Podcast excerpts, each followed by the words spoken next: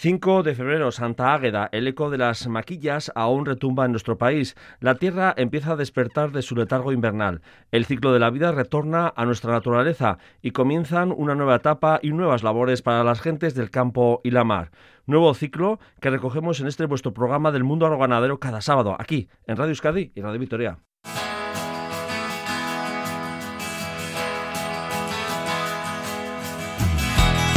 Sector ganadero no vive sus mejores momentos, pero tenemos que dar un buen dato porque el matadero guipuzcoano de Doñati ha incrementado su actividad en 2021. Hacemos balance con los responsables del servicio de sacrificio y despiece de Zubillaga.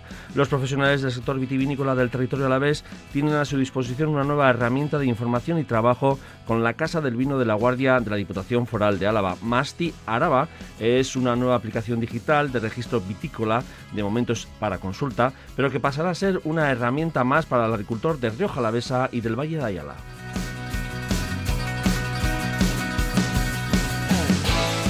Estamos bajo la influencia de la luna nueva. Este martes día 8 entra en fase cuarto creciente. El ciclo lunar para toda la semana es ascendente. Esto es Lurvisía, en la realización técnica de audio Pachi Meave Artabe y ante el micrófono una Ugarte Zumarraga. Saludos, onguetorriak geurera. Lurvisía,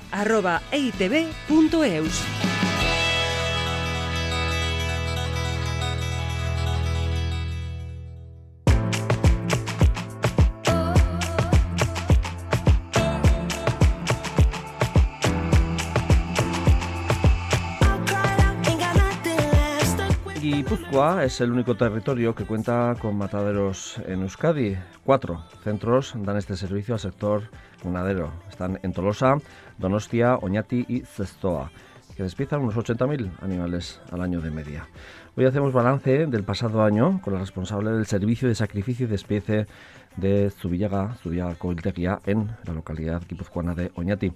2021 fue un año de crecimiento y bueno, con esos datos vamos a hablar en concreto con Iraya Sola, gerente de este matadero de esta localidad del Alto Deva. Egunon, Iraya. Egunon, bye. Bueno, eh, crecimiento. Eh, ¿Esto cómo se traduce en, en cifras? Bueno, en cifras se traduce en que hemos producido un 13% más en kilos que el ejercicio anterior. eh, hemos despiezado también un 25% más eh, de carne en nuestra sala de despiece y bueno, eso se ha traducido también en un aumento de la facturación. Bueno, en principio datos eh, importantes. Eh, más o menos, eh, ¿cuántos animales pasan o han pasado en 2021? Bueno, han sido unas 1.600 toneladas de carne, que se traduce más o menos en unos 6.000 animales, teniendo en cuenta, bueno, vacuno, equino, ovino y demás. En vacuno, pues unos 4.000 y pico, bueno, no vino algo más, pero más o menos por ahí. Uh -huh. eh, sois un, eh, un, matadero que dais servicio de apoyo en el sacrificio de reses, de, de vacuno, de caballo, de oveja, como decías, ¿no? Ganaderos y carniceros de Euskadi. Sí, sí. Nuestro bueno, nuestros clientes prioritarios o la base de nuestro negocio es la carnicería tradicional, más o uh -huh. menos el 70% de, de nuestros clientes eh, son carnicerías tradicionales y luego el resto el, el resto el 30% restante eh, pues es gente que sacrifica para o bien autoconsumo o bien venta directa, restaurantes y demás servicios. Uh -huh. En principio estáis más centralizados en municipios de vuestro entorno, pero este crecimiento no se ha tenido que ver algo ahí, eh, el cierre, por ejemplo, de, del matadero del Laudio en Araba. Sí, eh, sí, este año evidentemente con el cierre que se produjo en julio, eh, un aumento de producción ha venido de clientes que han tenido que venir aquí porque se cerró el matadero, pero sí que es verdad que la sala de despiece también tira bastante de, de de clientes nuevos que empiezan a sacrificar y también ha sido también un poco la base de mantener el sacrificio uh -huh. eh, teniendo en cuenta que el consumo de carne bueno va bajando no año yeah. tras año entonces han sido las, los dos factores principales eh, nosotros damos servicio como bien dices sí a municipios de nuestro entorno evidentemente pero ya llevamos muchos años dando servicio a muchos municipios de Vizcaya desde que se cerró también el matadero de Durango y luego también tenemos clientela en Álava desde siempre. Eh, claro, ese, mm, como decías, ¿no? Hay una situación en la que se cierra un matadero eh, que el único que tenía en el territorio alaves y, y luego esa me ha llamado la atención también eh, esa bueno nuevas incorporaciones eso quiere decir que hay no sé si es gente joven o, bueno esas sensaciones que tenéis no sé de carniceros o de ganaderos nuevos jóvenes Hombre, ¿qué nos dirás? Básicamente la gente nueva que se suma al sector es gente que está produciendo de otra manera y que quiere vender de otra manera directamente su producción. Eh, nosotros vemos pocas carnicerías nuevas que se abren y existe un gran problema de relevo generacional tanto en explotación como en carnicería. Entonces, las incorporaciones que se van viendo son eso, de gente joven que se está dedicando un poquito al caserío y que quiere vender su producto de otra manera. En el ciclo corto, ¿no? Más que nada y, venta directa de, ellos mismos, ¿no?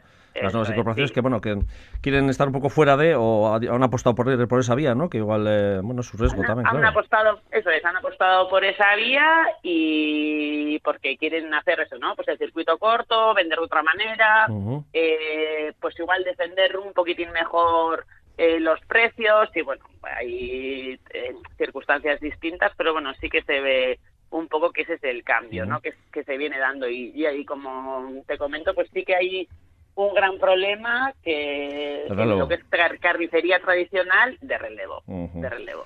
Sí. eso es una de las, eh, bueno, la aquí habitualmente también en, en Lurbisía. Eh, no sé si esta incorporación de esta gente que prefiere, bueno, esa eh, criar y luego llevar a sacrificar y luego vender ese, ese producto, si supone también a vosotros un cambio, digo, a la hora de, porque bueno, el sacrificio pues no creo, pero sí puede ser igual el despiece, ¿no? Que igual os piden otro tipo de, de lotes distintos, no sé. Sí, sí, en el sacrificio, como bien dices, no hay ningún tipo de cambio, se realiza igual, bueno, si es ecológico, bueno, pues en otro orden y demás, pero puede tener eh, eh, cierto cambio, pero en realidad se hace, se hace igual. Y en la sala de despiece, pues bueno, sí que requiere, son trabajos distintos. Nosotros además trabajamos un poquito la carta en función de la necesidad del cliente y sí, sí que se piden igual formatos diferentes o maneras diferentes de trabajar. Bueno, ahí está la adaptación también del matadero a los nuevos tiempos también. Eh, ¿Por reses, ¿qué, tipo de reses son las que más han incrementado en, cuanto al sacrificio? Pues ha sido básicamente en el ganado vacuno y en el ovino donde se ha dado el mayor incremento.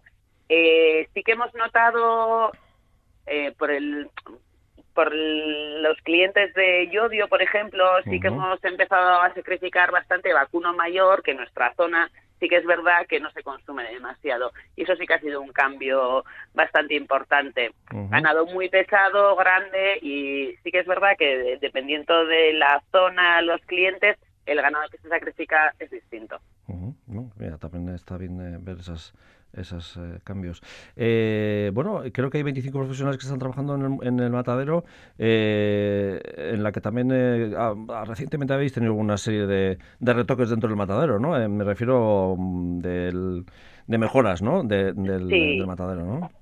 Sí, pues durante el ejercicio, bueno, finales del 20 y comienzos del 21, hicimos una obra de remodelación en todo lo que es la zona administrativa, vestuarios, office y demás, pues bueno, eh, al final este es un matadero que se creó en el 83, eh, lo que es en la línea de matanza y demás, se han ido haciendo remodelaciones básicamente desde que se creó la SL, que se creó en el 2011 y nos faltaba un poquito pues todo este tema no de cara al público de las instalaciones para los trabajadores mejorarlas y, y, bueno en este ejercicio igual no era el más adecuado con la pandemia, pero tocó así y, lo hemos realizado. Bueno, y cuando están los presupuestos aprobados y los proyectos, lo mejor es ejecutarlos para que luego no haya que, lamentarse de otras situaciones, ¿no?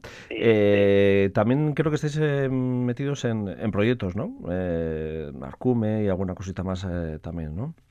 Sí, el año, bueno, nosotros básicamente cuando nos piden cualquier tipo de colaboración solemos intentar bueno, pues colaborar con todo tipo de proyectos y asociaciones que quieren trabajar con nosotros un poco que vayan en nuestra línea, ¿sí? Eh, al final la misión de este servicio es eso, ¿no? Dar servicio al primer sector, eh, ser una herramienta útil para el mantenimiento del paisaje, caseríos eh, toda la actividad y ser una herramienta para carnicería tradicional también.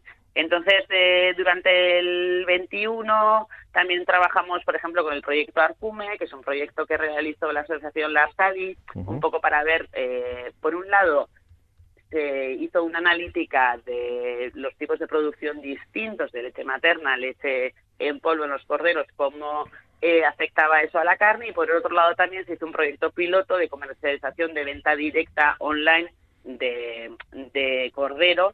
Y nosotros sacrificábamos ese cordero, lo envasábamos y demás y preparar para que se pudiese para que se pudiese vender.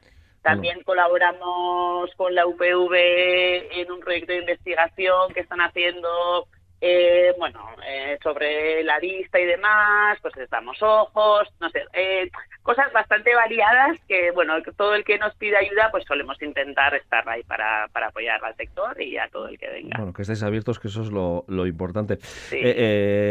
¿Ahora empezar al golpe de sacrificios de corderos? Sí. ¿No? Sí. O ahí estáis ya, no sé. sí, nosotros no es lo que más sacrificamos, porque sí que es cierto que al ser nuestro cliente principal la carnicería tradicional, sí que es un producto que cada vez se está consumiendo menos y vendiendo menos. Entonces nosotros sí que trabajamos lo que más, lo que es en la, en la campaña de, de Navidad y luego, como bien dices, empezamos ahora en febrero hasta mayo también, eh, sacrificando. Y mucho de lo que sacrificamos es de, cliente particular que luego hace venta directa. Carnicería también, pero un poquito menos. Pero sí, empezamos ahora en febrero y hasta mayo un poquito a tope también con eso. Ireia, bueno, ese crecimiento de 2021 respecto a 2022, o a 2020, perdón, eh, este 2022, ¿qué, ¿qué, expectativas tenéis o mantener o qué proyectos tenéis?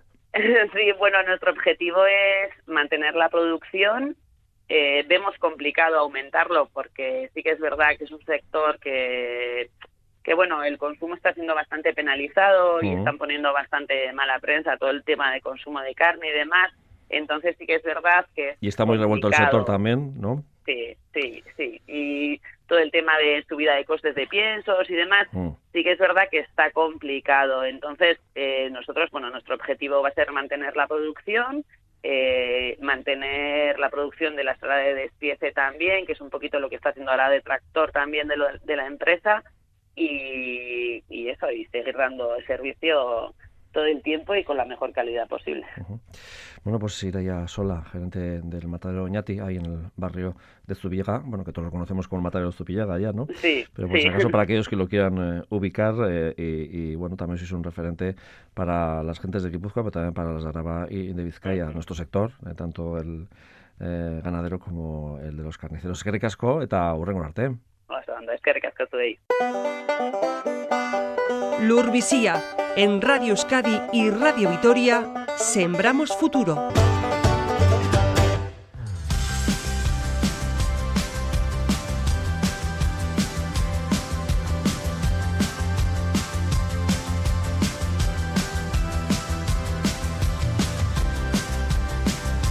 Mastiaraba es la nueva aplicación del registro vitícola impulsada desde la Diputación Foral de Álava. La Casa del Vino de la Guardia ha desarrollado esta plataforma para la digitalización de la inscripción o registro del viñedo a la vez. Una iniciativa que de momento es para consulta. Está con nosotros Jaime Ibáñez de Lejalde, jefe del Servicio de Viticultura y Enología de la Casa del Vino de la Guardia. Bueno, Jaime. Bueno, eh, es un registro vitícola con la denominación de Mastiaraba eh, que de momento está en fase de, pruebas, ¿no? Eh, por fases de consulta, ¿no?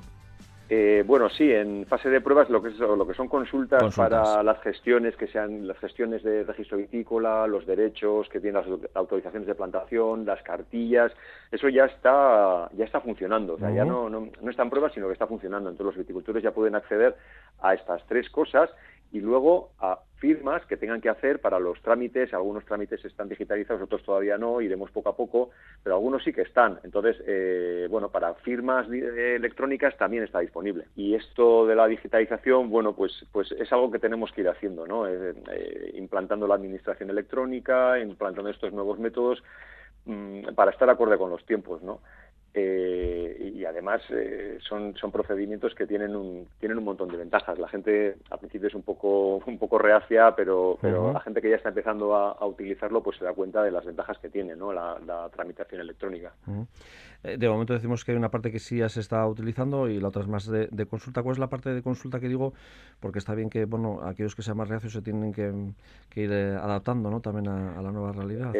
Pues, pues sí, la verdad es que es bastante fácil. O sea, ahora mismo lo que, las consultas que se pueden hacer son los listados de, viñedos, que es algo que la gente suele solicitar mucho, cuando bueno pues cuando en vendimia las bodegas se lo solicitan o cuando tienen que hacer el seguro. Hay una demanda de listados de viñedos no bueno eh, por este mediante esta aplicación los listados de viñedos se pueden sacar incluso se pueden eh, bueno y se pueden imprimir no eh, también los derechos, o sea, lo que, son derechos que la gente pueda tener en su bolsa para poder utilizar y las autorizaciones de replantación, con todos los datos que tienen estas, eh, estos derechos de autorizaciones, ¿no? como el más importante, la fecha de caducidad. Entonces, eh, la gente va a poder consultar mediante esta aplicación qué derechos tiene en vigor, cuándo se le caducan, etcétera. Y luego también pueden consultar las gestiones que hayan hecho en registro vitícola, cuándo solicitaron un arranque o cuándo solicitaron una replantación o qué replantaciones han solicitado, qué parcelas, etcétera, para poder llevar un, pues, pues un control de, su explotación, ¿no? Con la ventaja de que como es una aplicación digital, pues lo pueden hacer en cualquier momento desde, desde un teléfono móvil. Antes en, la, sede electrónica estaban estos trámites disponibles, pero no era muy mm, muy accesible mediante teléfono móvil, ¿no? El, el, el objetivo de esta aplicación es que sea amigable para los teléfonos móviles, porque se, ha, demostrado que la gente utiliza mucho más ¿no? el teléfono móvil que el ordenador, porque además incluso están trabajando en la propia viña y lo pueden hacer allí mismo. Sí, porque ya muchos eh, bueno, que tractores eh, ya son casi casi como una, propia oficina, ¿no? y el móvil es eh, la parte fundamental, el ordenador, ¿no? De mano, de alguna manera, ¿no? Exactamente, sí, sí, sí. Entonces se había detectado esa deficiencia que tenía la sede electrónica actual eh, no era muy, no estaba muy adaptada a los teléfonos móviles y esta aplicación lo que busca es precisamente eso. Aparte de ser un marco, eh, informáticamente hablando, es un marco al que se le van a ir incorporando cosas. O sea, ahora mismo eh, se pueden hacer esas consultas, se pueden ir haciendo firmas cuando se hacen solicitudes y demás, pero la idea es que esto vaya ampliándose de manera que se llegue en un futuro más o menos cercano o lejano esperemos que sea más cercano que lejano, a, poder hacer una gestión integral de registro vitícola a través del teléfono móvil. Jaime, yo lo he consultado a través de, de un ordenador, Mastiaraba, eh, bueno, que aparece lo que es en, eh, bueno, lo que es en eh, la web foral de la, Diputación Foral de Álava, te metes en la sección ahí de viticultura y enología y, ahí, aparece la, bueno, lo que es el icono que se suele decir, ¿no? de, Mastiaraba, pero también lo, vamos a poder descargar al móvil, ¿no?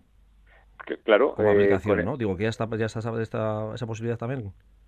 Eh, de momento lo que es es un enlace. Vale, enlace, por eso. Es un enlace. Entonces, eh, tú accedes a araba.eus y a partir de, ese enlace pues accedes a, a Araba. También está todo eso está en marcha, ¿no? Que sea una app que se pueda descargar como cualquier otra app. al, final ese es el objetivo, ¿no?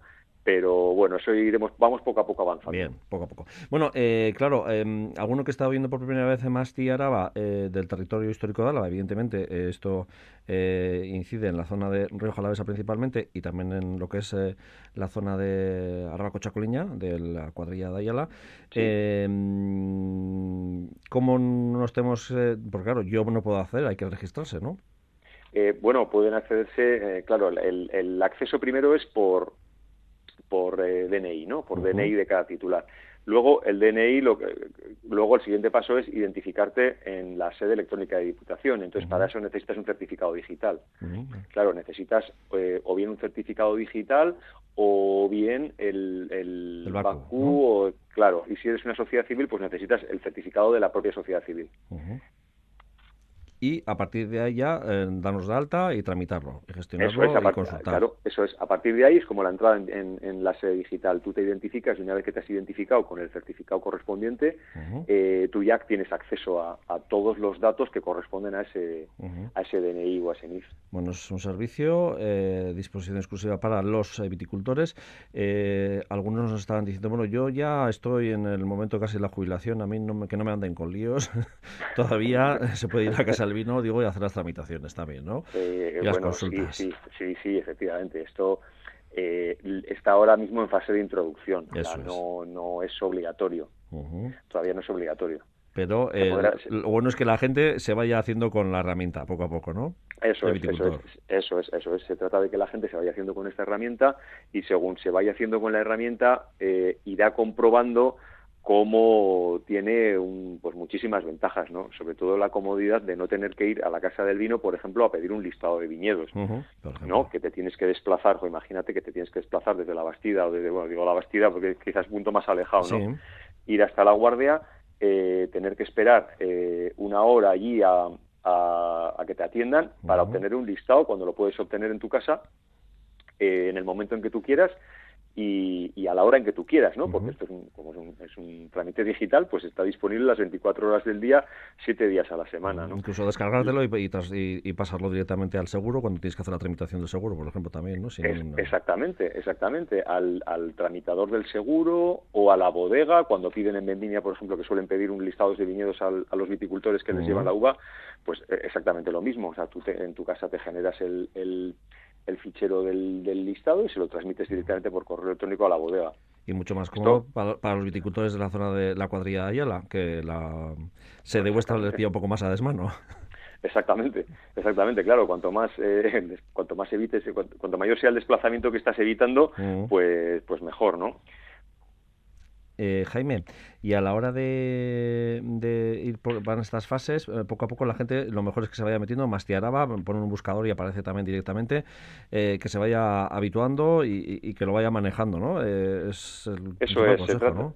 Eso es, el principal consejo es ese, sí, que, la gente le quite el miedo, no es una cosa obligatoria, no es una cosa que ahora mismo se vaya a imponer, mm. entonces con tranquilidad, que la gente vaya entrando, eh, vaya vaya familiarizándose con los con las claves estas digitales porque la experiencia demuestra que el que lo prueba ya no quiere otro sistema o sea el, una vez que te que, entras y ya le quitas quizá un poco el miedo no y empiezas ya a familiarizarte con, con cómo funciona es cuando la gente empieza a apreciar las las ventajas que tiene. ¿no? Hay gente que no lo conocía y igual ha venido por allí, le hemos explicado y ya no le hemos vuelto a ver por allí. O sea, eso quiere decir que, que, está trabajando ya digitalmente. O sea, que también dais servicio, ese servicio, vamos a posibilidad de, de, un poco orientarles eh, cómo lo, qué es lo que tienen que hacer, ¿no? Se acuden también a la Casa del Vino, ¿no? Eso es, sí, sí, sí. sí. Para el viticultor, eh, comodidad, eh, para vosotros, los técnicos de la Casa del Vino.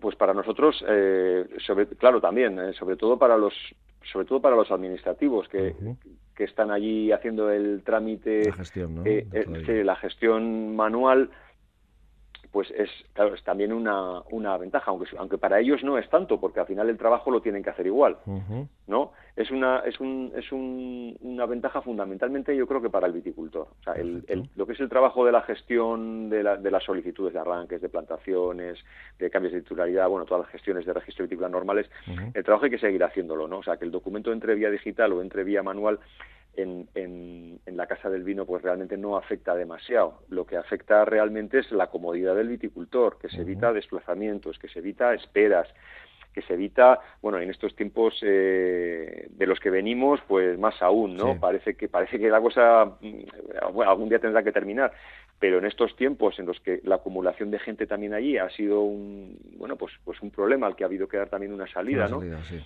Pues eh, es una manera también de aligerar la presencia allí de, personas, con lo cual yo creo que, tiene un montón de ventajas. Bueno, y el tema de las firmas, cuando usted desarrolla el tema de las firmas completamente, pues, pues la enorme ventaja de tú poder firmar digitalmente que puedes estar en cualquier punto del planeta. O sea, eh, tú eres eh, un, propietario de una finca que tienes que autorizar, por ejemplo, ahora tienes que ir a la casa del vino porque tienes que firmar con un bolígrafo, ¿no?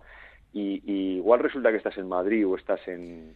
Sí, estás en una feria internacional también, ¿no? Por ejemplo. Pues efectivamente, estás en Madrid, estás en Berlín o estás en, en, Yokohama, tú puedes firmar eh, y ya está, y la firma se va a transmitir digitalmente, con lo cual entendemos que esto tiene un, campo de, desarrollo enorme. Importante. Bueno, pues esta nueva herramienta, Mastiaraba, este registro vitícola que se ha impulsado desde la Diputación Foral de Álava. Gracias, eh, Jaime Ibáñez de Lejalde, jefe del Servicio de Viticultura y Enología de la Casa de Vino de la Guardia y, y estamos en plenas podas o ya terminando las podas, ¿no? Eh, bueno, eh, hay de todo. Hay, de todo, ¿no? Sí, sí, sí, Hay, hay gente que ha terminado, hay gente que está todavía en ello y hay gente que, bueno, pues que todavía no ha empezado, ¿no? Es, eh, hay, hay, hay, un poco de todo, todavía hay tiempo de todas formas. hay tiempo, hay tiempo. Bueno, sí, sí, hasta el mes de marzo así hay, hay tiempo. Bueno, pues muchas gracias, Jaime. Y, bueno, de nada. Y nuevo ciclo, por lo menos en este caso, de la viña también, que empieza ahora. Pues exactamente, ahora es cuando está empezando, ahora es cuando empieza todo lo que hay que hacer para luego en septiembre, octubre recoger el, el fruto, ¿no? hay que empezar ahora. Es perfecto, pues muchas gracias, Agur Geme. Bueno, gracias a vosotros, Agur. Tierra, mar y aire. Lurvisía en Radio Euskadi y Radio Vitoria.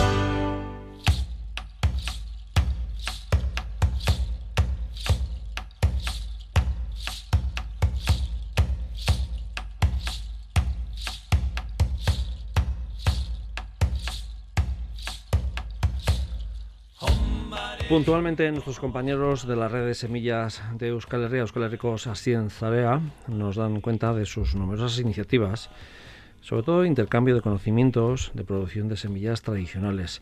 El pasado mes de noviembre un grupo de ese colectivo pues, acudió hasta Cataluña para conocer de cerca proyectos relacionados con este ámbito que parte de la base de, poner en valor esa producción hortícola de variedades tradicionales, semillas tradicionales. Y está con nosotros Joseba Ibargurengoitia, biólogo y coordinador de la red de semillas de Euskal Herria. Bueno, Joseba. Bueno, eh, cuatro días, ¿no? Cinco, Cinco, bueno, uno, menos te quitado. De viaje. Pero intensos, ¿no? Súper intensos. Eh, primero fuisteis a un proyecto Erasmus Plus en Cataluña, que es intercambio de conocimientos de producción de semillas, ¿no? Creo. Bueno, primero fueron las jornadas de Agroecology ah. Europe eh, Forum 2021, que fueron de miércoles a viernes. ¿Dónde en concreto? En Barcelona. Barcelona capital. sí, y ahí... Eh, ¿Qué temas se trataron? Era un, un encuentro sobre agroecología ¿no? de, la Asociación Agroecology, Europe, pues participantes de investigadores, movimientos sociales, y, organizaciones ¿no? de toda Europa sobre todo. Y también fue un punto de encuentro para la red la, coordinadora europea de semillas Let's Diversity de la que somos parte también y para intercambiar experiencias entre las propias redes de semillas a nivel europeo y luego con, con investigadores e investigadoras de, ¿no? de, toda Europa también. De mm, bastantes países de la Unión Europea imagino sí sí de, de, la Unión Europea en sentido amplio y incluso países, ¿no? Y limítrofes también. Limítrofes. Eh, en concreto, ¿hubo alguna cosa que os llamó la atención? Porque a veces este tipo de foros sirven para, bueno, pues para, no sé, coger ideas o, asimilar o, sí, o eh, descubrir nuevas eh, posibilidades, no sé.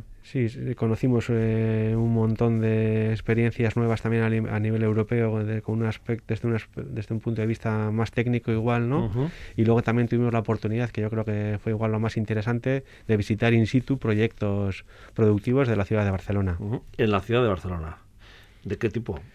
pues eh, yo en concreto nosotros yo en concreto fui a visitar el parque agrario de Baix Llobregat, el parque agrario del Bajo Llobregat, ahí cerca del aeropuerto y demás pues un, proyecto productivo ¿no? histórico con un montón de productores profesionales, tanto ecológicos como no ecológicos, con cooperativas. ¿Y qué tipo, por ejemplo, de, cultivos se, hacen, eh, tienen allí?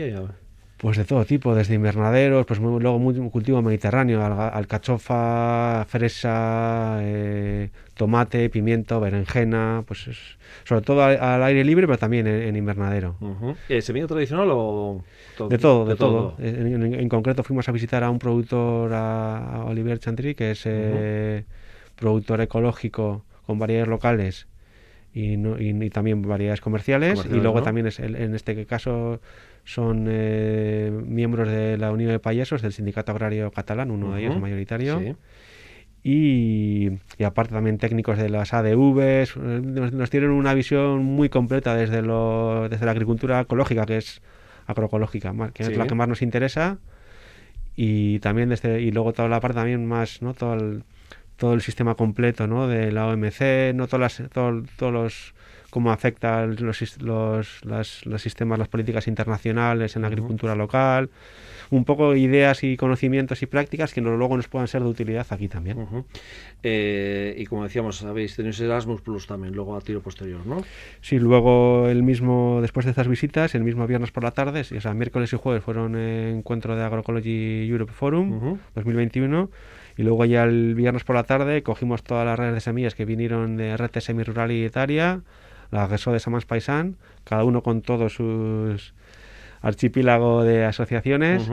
de redes de semillas y de la red estatal de semillas, Resembrando Intercambiando, pues fuimos otro montón de asociaciones y fuimos a visitar la primera visita dentro del Erasmus Plus propiamente dicho ¿Qué ya. es en concreto el Erasmus Plus digo, en este ámbito? Erasmus Plus es un, son unos proyectos europeos europeos que son para intercambio de experiencias en los que eh, interactúan centros de investigación, asociaciones, movimientos sociales. Es como un son, son unos proyectos de movilidad, diríamos, de intercambio de experiencias y conocimientos a nivel europeo. investigación, otro lo que es el sector agrícola y el otro lo que es el comercio, la bueno, el consumidor que está interesado, ¿no? Eso es, y las asociaciones, ¿no? los movimientos sociales, ¿no? Es, es, como unión entre la academia, lo técnico institucional, hasta la sociedad, los, los movimientos sociales, asociaciones y proyectos diríamos, sin ánimo de lucro, ¿no? De utilidad pública. Que, bueno, aquí qué es lo que pudisteis eh, descubrir. Así, para, como destacable, muy destacable, pues eh, nuestros compañeros y compañeras de Les Refardes, la microempresa de, de, semillas de variedades locales, que estuvimos visitando para ver todas sus instalaciones, su organización y demás, con, que generó mucho interés ¿no? a nivel europeo con el resto de compañeros y compañeras y luego así también especialmente remarcable, eh, aunque son todos son todos súper interesantes, algunos especialmente interesantes, ¿no? diríamos que, que punteros a nivel europeo, creemos, como es el proyecto Isarcolant. Eh, con ese te has quedado un poco más, eh, bueno, más impactado o, bueno, te has venido con, con, más ganas, ¿no? ojalá que esto se traslade a nuestra tierra, ¿no? Sí, sí, es, sería como realizan lo que hacemos este Euskal Rico así en Sarea, la red de y, y, ya de una manera más amplia han tenido apoyo al gobierno, tanto a nivel económico como técnico. Y actualmente, bueno, empezaron como una asociación que trabajaban con plantas silvestres comestibles, con un movimiento y una feria anual tremenda. Y ahora ya pues eh, se han creado cooperativas, son 15 personas trabajando, hacen como nosotros, investigación, conservación, divulgación y puesta en valor, trabajan desde las comestibles silvestres hasta las cultivadas comestibles. Y eso hacemos en la investigación, pues así como detalles, pues están haciendo, mm, tienen 10 líneas estratégicas de trabajo.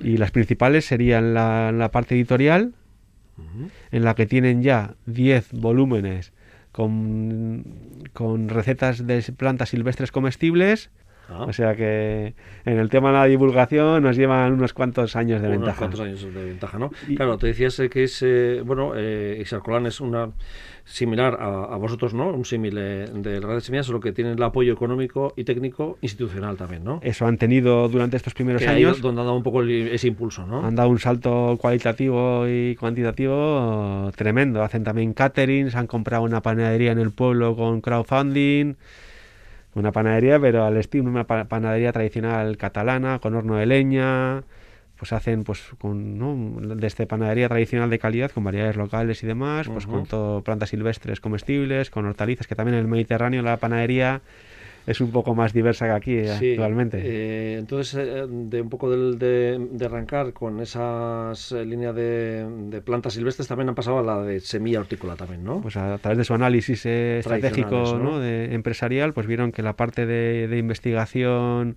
en comestibles están realizando varias investigaciones a nivel de Cataluña, hacen caterings por toda Cataluña también, están sacando también otras publicaciones sobre las investigaciones que van realizando.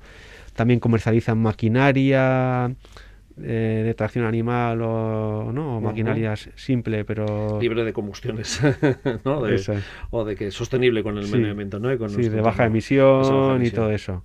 Realmente una inspiración y no ver que eso está funcionando y con esa energía y con esa, ¿no? y con esa aceptación a nivel de Cataluña, un aumento en número de socios, pues un poco como estamos nosotros, pero con ese apoyo técnico, ¿no? Importante. Importante, sí, claro. Eishar con, con X, Colant, ¿no? Isar Colant, termina en T. T Isar Colant. Eh, digo, por si acaso alguno quiere mm, trastear. Eh, sí, isarcolant.cat. Interesarse más de, de, este proyecto. Súper recomendable. Pues también producen semilla silvestre, producen y comercializan, eh, producen semilla de hortaliza de varias locales, producen y comercializan. También hicisteis una visita, creo que a la Escuela Agraria de Manresa, que es referente en cuanto a lo que es cultivo en, ecológico y también en energías renovables, también, también es un referente. Y, bioconstrucción. Y bioconstrucción, sí. son, son, toda una referencia. Para nosotros fueron pioneros en agricultura ecológica a nivel de escuelas agrarias en el Estado. Y en la Escuela Agraria Manresa pues se creó Sporus, que es la asociación que es como una red de semillas, pero creada en la, a partir de la propia escuela. La escuela. Pero es independiente, independiente pero asociada. Y tienen su propio banco de semillas Sporus, ahí en, en, la propia escuela. Tienen eh, sus, sus, huertas de multiplicación de semilla, tiene su propia línea de formación, tiene su propia revista.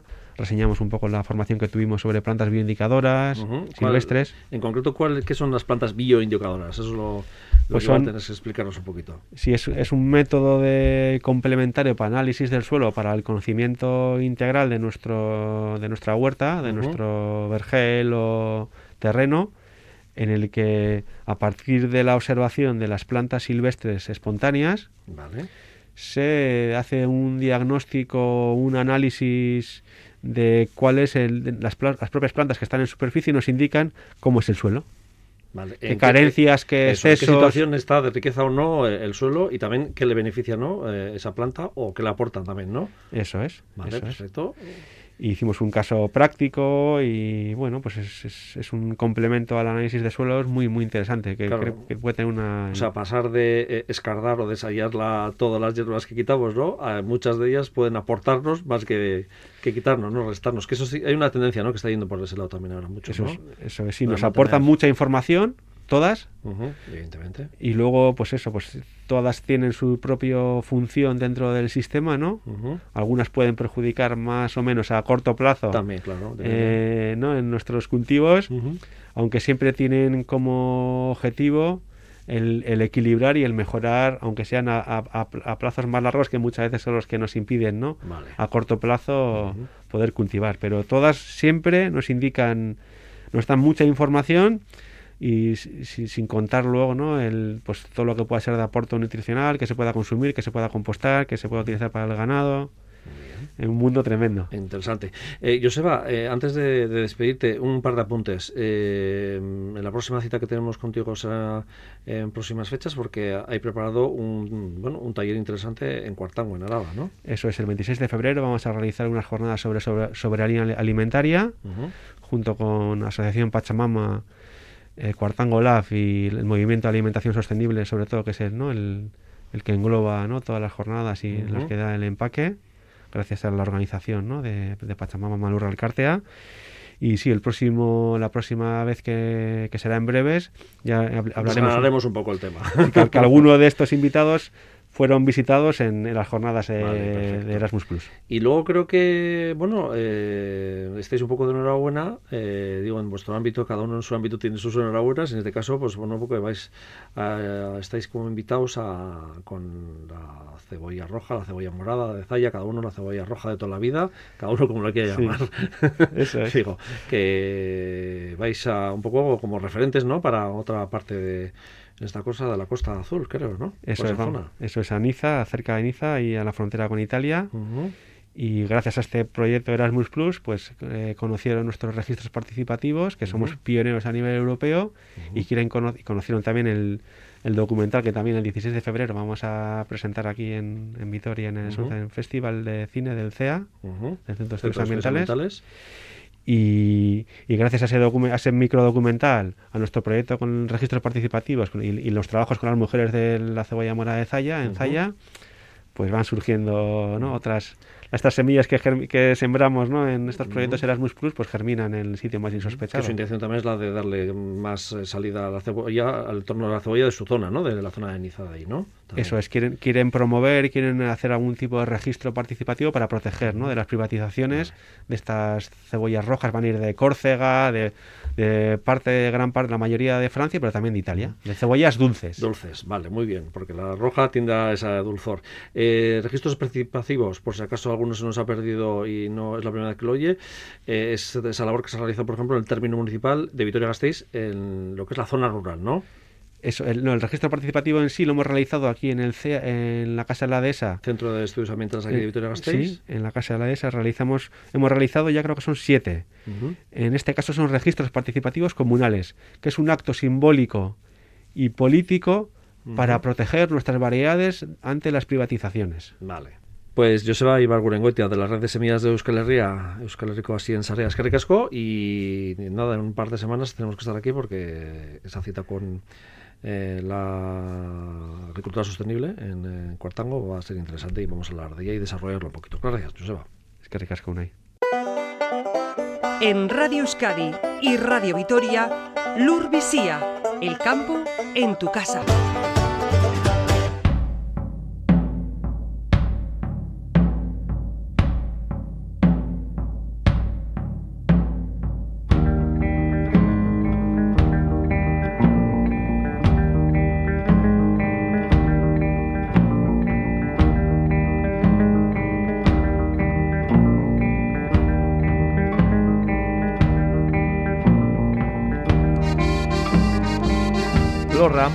Cooperativa de asociaciones agrícolas y ganaderas, integra más de 4.000 explotaciones del primer sector vizcaíno.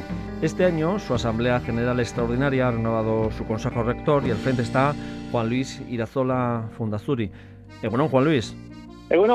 Bueno, eh, eh, empezamos andadura y justo con una Intervención pública reciente eh, en Bilbao, 21 de, enero, una manifestación, un arranque, bueno, eh, que demuestra un poco cómo está el sector también, ¿no?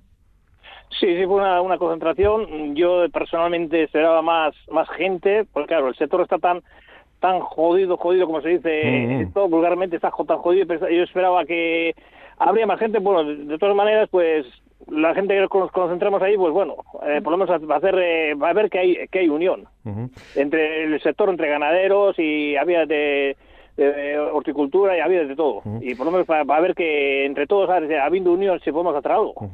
Representante de, una serie de asociaciones eh, que tienen están muy arraigadas en Vizcaya y, claro, en una situación, arrancar, digo, la andadura con una situación crítica, ¿no? Y, en una manifestación, pues eso ya es indica mucho, ¿no? Sí, sí, es que viendo viendo las, las cosas que estamos en los tiempos que estamos ahora y que están viendo eran unas cosas ya que, que ves yo por el trabajo que tengo ando de transportista y recogiendo animales para el matadero eso y que ando en muchas explotaciones y la tristeza que se ve es, es, enorme es enorme porque todo, el mundo te pregunta si esto cómo va que esto que no vale nada que nadie quiere engordar porque el pienso tiene un precio exagerado y la gente está está triste triste triste y claro se están cerrando un montón de explotaciones tanto en vacuno, eh, de carne, en leche, de todo, de todo. Y luego eh, tanto en el sector eh, primario también de invernaderos, eso, pues el, producto no, no vale, no pagan lo que, lo que vale. Bueno, 36 años de, de Lorra y, en este momento crítico que te toca estar un poco al frente de todo ello. Consejo Rector nuevo, 10, creo que sois 10 miembros y, y, mitad y mitad, ¿no? Sí, vamos, mujeres y hombres, Por eso la, la, la, mujer estamos mitad y mitad. Estamos cinco, estamos diez representantes, antes estábamos más y hemos reducido pues para para que estemos todos eh, iguales. Bueno, para aquellos que no conozcan bien Lorra, eh, sois cooperativa de asociaciones agrícolas y ganaderas eh, que estáis representando, bueno, pues distintos apartados, ¿no? De nuestro sector primario en, en el territorio vizcaíno, ¿no? Sí, son 43 eh, asociaciones y dentro de las asociaciones, pues claro, están de vacuno, de carne, leche, luego pues eh, eh, fruticultura, eh, invernaderistas, eh, hay de todo, de todo, todo, de todo el sector. Y dentro del Consejo Rector, además de igualdad y paridad hombre-mujer, también gente joven, ¿no? Ahí habéis apostado también por porque tomen el relevo y, cojan cargos, ¿no? También eh, los jóvenes. Sí, jóvenes, eh, jóvenes, eh, jóvenes estamos porque quizá también el que ha dejado hasta ahora John Lequerica, pues aquel también ya tenía 60 y pico, yo también tengo 60 años y, y porque ahora han entrado una, una generación, unas dos mujeres así un poco jóvenes, eso, y por lo menos, a ver, luego Vicepresidente Gorka Irazábal también es joven, o sea... Sí, sí, Gorka Irazábal es, joven también, sí. y digo, por eso que, habéis hecho un, un, equipo ahí eh, de, de, los que estáis, ¿no? Para y, tirar de la cadena, ¿no? y los nuevos que entren que vayan eh, cogiendo poco a poco, ¿no? Eso, eso es eh, la ilusión que tenemos, por gente como Gorka y luego está Leira Ayala y hay gente joven y eso, son ganadores jóvenes y por lo menos eh, que vayan cogiendo la iniciativa y poco a poco, pues tú, que igual que lleguen a la presidencia, porque yo toda la vida tampoco voy a estar, porque yo, si hago esta candidatura de cuatro años, yo creo que esto, porque llevo también de, como presidente binético de Vizcaya, llevo ya, no sé, 16 años así y nadie quiere coger el relevo y, bueno, al final al final te, te, vas cansando de todo. O sea que eso será uno de los retos importantes, ¿no? De LORRA, ¿no? El, eh, el, eh, las nuevas incorporaciones de, gente al sector, las jóvenes, ¿no? sí, eh, por, lo, menos que el sector que se vaya renovando un poquitín, que entre un poquitín gente joven y que vaya conociendo lo, que es el sector y pues la, gran idea es esa, que, vaya entrando gente joven y que vayan conociendo el sector y bueno, bueno por lo menos para que, que siga siga otros cuantos años también. Como presidente de LORRA, bueno, en LORRA lo que se da es un servicio importante a, a, esas, 43, a esas 43 eh, asociaciones, ¿no? Todas esas 4.000 explotaciones que están dentro de, eh, de LORRA, eh, que es un poco asesoramiento técnico, administrativo, económico, ¿no? De, a, toda la, a todo el sector, ¿no? Sí, a todo, a todo sector, a todo sector, a toda la gente que está interesada, pues hombre, hay gente que igual también hace consultas y eso, pero luego eh, fiscalmente para fiscalmente para hacer la declaración de la renta, todo eso, pues eso saben mejor que, que, ni una ni una, eh, ni una otra otra entidad, porque saben todo, porque yo llevo años también haciendo toda la gestión de la declaración de la renta, eso, y compañeros míos también que antes hacían en otros sitios han venido ahí porque saben lo que es el tema y saben ellos dónde hay que qué facturas hay que hacer, qué cosas hay que hacer y saben de, saben de todo. Y fiscalmente para mí es lo mejor que hay en, Vizcaya. Un apoyo interesante e importante para los profesionales del sector primario. Y aparte de incorporar esos nuevos activos al agro eh, vizcaíno, también me imagino que es la puesta a punto de las nuevas tecnologías, el I más D más I, eh, todo, ¿no? Eso es fundamental también cara a futuro, ¿no? Sí, eso está bien, todas estas eh, renovaciones, eso está, muy bien. Lo que pasa es que, que en muchos sitios eh, lo que es el, hoy el, internet eso no, no, llega a todos los sitios. Yo tengo, yo vivo en Mayavia y tengo un sitio y no, no tengo internet porque no hay cobertura. Y hay, muchas explotaciones en muchos sitios también ocurre lo mismo. Y claro, los adelantos están muy bien, pero eh, te, te, tiene que llegar hasta casa, si no, que la infraestructura, ¿no? La banda ancha tiene que llegar a, en este caso, todo, el territorio de Vizcaya, ¿no? Exactamente, y en, muchos, en muchos puntos no llega. Yo lo mismo, en mi, en mi, en mi caso, no, no llega. Eh, y claro, allá en el municipio, abajo sí hay, pero arriba, que yo vivo en un caserío en un alto y que hay esto, pero no no no llega la cobertura. Hemos intentado con una compañía, con otra compañía y no llega la cobertura. Y como yo, pues eh, yo creo que en muchas poblaciones tampoco no, no llega la cobertura. No hay cobertura y no puedes trabajar con Internet. Hoy en día trabajar con Internet pues es un adelanto muy grande. Y sin moverte de casa pues hacer un montón de cosas, pero a todos sitios no, no llega y pues hay que moverse. A un sitio a otro hay que moverse para hacer las gestiones y hacer, hacer las cosas. Eh, sois 43 asociaciones de totalmente diversas, además, dentro del sector primario, pero muy diversas, ¿no? Y cada uno otra labor importante que realizáis es la parte técnica. Vosotros sois un poco profesionales del sector, pero los técnicos que están dentro del ORRA y la administración, como decía antes, eh, eh, son fundamentales, pero tenéis un equipo técnico importante que, que bueno, que está al frente también de, muchas de, las ferias y de muchas de las investigaciones genéticas y de muchas cosas que se hacen, ¿no? Sí, sí, técnicos eso, técnicos ahí ahora hay muy buenos, se ha habido buenísimos y claro, cuando eso, pues que como son esto, pues eh, se los lleva la Diputación. Ha habido, ha habido tres o cuatro técnicos buenísimos y claro, han o sea, hecho... Que os escapa, talento, ¿no? A la Diputación. A la, Diputación. eso es que, bueno, que formáis bien, que hay hay buen equipo ahí. Sí. Juan Luis, digo que el asociacionismo es un una buena vía, ¿no? Es la, vía para hacer fuerza, para sacar adelante eh, cada uno, bueno, pues eh, vuestro, bueno, raza autóctona, vuestra raza particular y eh, como también, bueno, en vuestro sector, en lo que es el RA, también hay representantes del mundo de la fruta, también del mundo de, de la horticultura ecológica, hay un poco de todo, como decíamos, ¿no? Pero es importante, ¿no? Lo, el asociacionismo hoy en día todavía, ¿no? Sí, sí, si no, si no hay asociaciones no sé cómo qué sería, pero yo desde toda la vida de esto, pues entré hace vivo más de 25 años en la asociación y, ahí sigo y, como presidente llevo un montón de años. Y claro si no hubiera asociaciones cada uno andaría por un iría para un lado para otro lado y claro al estar en la asociación pues al final eh, si tienes algún problema entre uno un ganadero o tiene un problema pues te, lo va contando y pues eh, eh, dentro de la asociación pues intentamos arreglarlo o cuando hay un montón de, cosas diferentes pues intentamos entre todos arreglarlo. Y pues que, que por lo menos el ganadero eso pues que se sienta que está que está arropado por, por, el, la asociación. El arranque de, tu presidencia también ha sido con una concentración, manifestación, protesta por la situación que vive el sector primario vizcaíno y, el vasco en general de Euskal Herria y, bueno que llevamos una serie de tanda de, concentraciones y manifestaciones en nuestros territorios históricos y, la verdad es que bueno es un un síntoma de cómo está la situación y, luego lo que tú decías un poco, ¿no? La sí, pero yo lo que también digo, lo que mm. digo, pues había que hacer una manifestación más, grande, es unir, igual las tres provincias y hacer pues, una manifestación en Vitoria, del gobierno vasco, que sea, pues joder, reivindicando pues, unas cosas que, joder, que, que, es una cosa nuestra, y que no, no, no estamos pidiendo unos precios millonarios, estamos pidiendo una cosa de lo que vale. Claro, el tema de, el tema de los pisos está por las nubes y ahora pues en estos momentos no engorda un terrero ni Dios. Y mucha gente, los de leche, pues están eh, bajando las cuotas porque dicen que, cuando más, más, más gastas, eh, más agujero haces. Estás con gente y te, dicen, pues yo cuanto más leche estoy gastando, más estoy gastando. Sí, sí, eso es lo que, lo que nos han comentado las gentes del sector también aquí en, en eh, y, bueno, que es una, un sentir generalizado de, de las gentes del sector. Y, y bueno, la verdad es que has cogido ahí los relevos en un momento también prieto, pero bueno, eh, siempre hemos, eh, el sector siempre ha estado en, ese, en esas apreturas, ¿no? Esperemos que, que, que las cosas se vayan cauzando un poco, por lo menos en cuanto a, a, a situación económica, ¿no? Eso es, sí, sí, sí, no te digo una, muy grande, pero una, una pequeña mejoría. Económicamente eso, la gente ya tiene ilusión, dice, bueno, ha subido el producto y eso, pues eh, por lo menos que vean un poquitín, no, te digo una, una cifra millonaria, pero que vean un poquitín que, que, que, va saliendo a flote, la gente pues tiene, tiene ilusión de seguir, pero la gente eso es lo que no ve, no ve la ilusión, no, no ve nada. Cubrir gastos, ¿no? Que es lo importante. No perder, vamos, primero. Claro, pero no perder, pero no perder, pero el sector primario va aguantando, eh, estamos aguantando, aguantando porque nos gusta y estamos aguantando, aguantando, pero la gente piensa que nosotros, el sector primario, somos todos millonarios y no es así. Claro, tener, sí, tenemos un montón de maquinaria, un montón de cosas, eso, pero ¿qué? Aquello hay que pagarlo, ¿eh? Aquí no te regalan ni Dios, o sea que hay que, hay que pagarlo y luego hay que trabajar todo el año. ¿eh?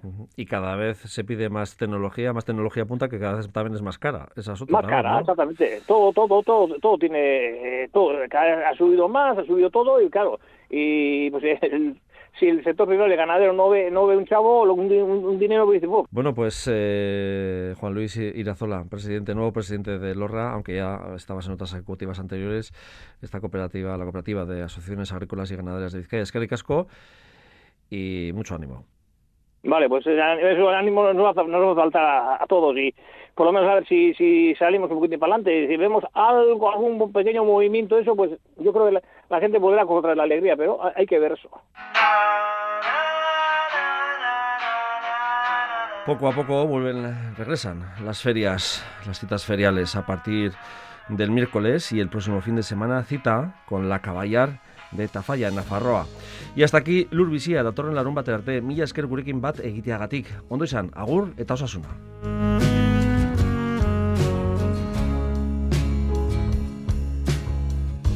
Urte asko eman ditu basoa zaintzen Zuaitzei gora begira itxoiten Ez ditu gauzak argi are ilunak orain oraindik ere hori posible bada. Anpatuak ditu zainak odolez, dolorez. Oinak lurrean dituenak duen ziurtasunaren adorez. Eta gora egiten du alduen guztietan Baina ez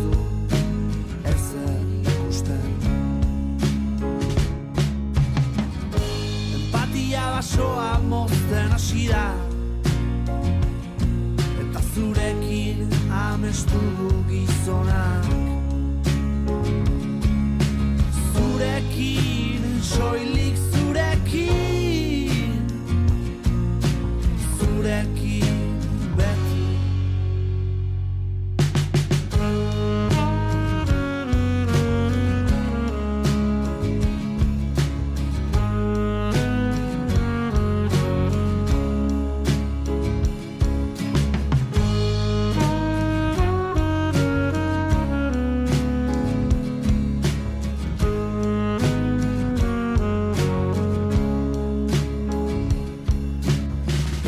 bizia eta ez dago atzera bueltarik. Ez da hemen jainkorik hau gelditzeko gaidenik Itzaitz dio zeruko pintadan diak Aste arda ikaste ardugun gara iberria Empatia basoa mozten asinak sexuarekin amestu dut orain. Zurekin soilik